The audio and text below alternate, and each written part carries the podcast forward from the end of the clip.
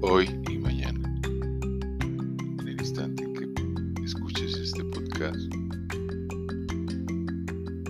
sé consciente e intenta reír, sonreír.